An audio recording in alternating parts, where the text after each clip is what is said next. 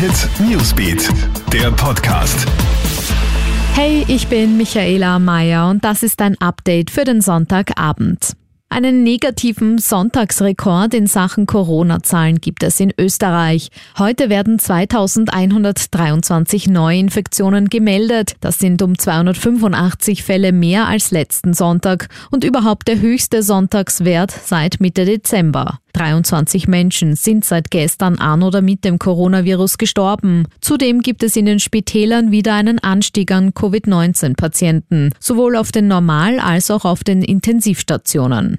Ab heute kannst du deine Großeltern im Heim wieder öfter besuchen, denn die Besuchsregeln für Alters- und Pflegeheime in Österreich werden gelockert. Zwei Besuche von jeweils zwei Personen pro Woche sind jetzt erlaubt. Es gibt aber auch Kritik, denn für Pensionistenvertreter ist das noch immer viel zu wenig. Sie verlangen tägliche Besuchsmöglichkeiten, vor allem wegen bereits erfolgter Corona-Impfungen in den Heimen und aufgrund der FFP2-Masken und Corona-Testpflicht für Besucher.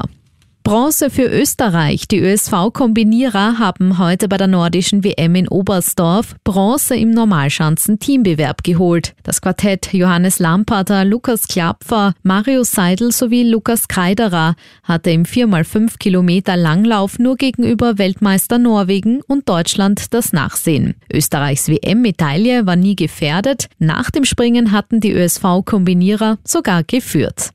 Alle News und Updates gibt's für dich immer im Kronehit Newsbeat und in unseren täglichen News Podcasts. Kronehit Newsbeat, der Podcast.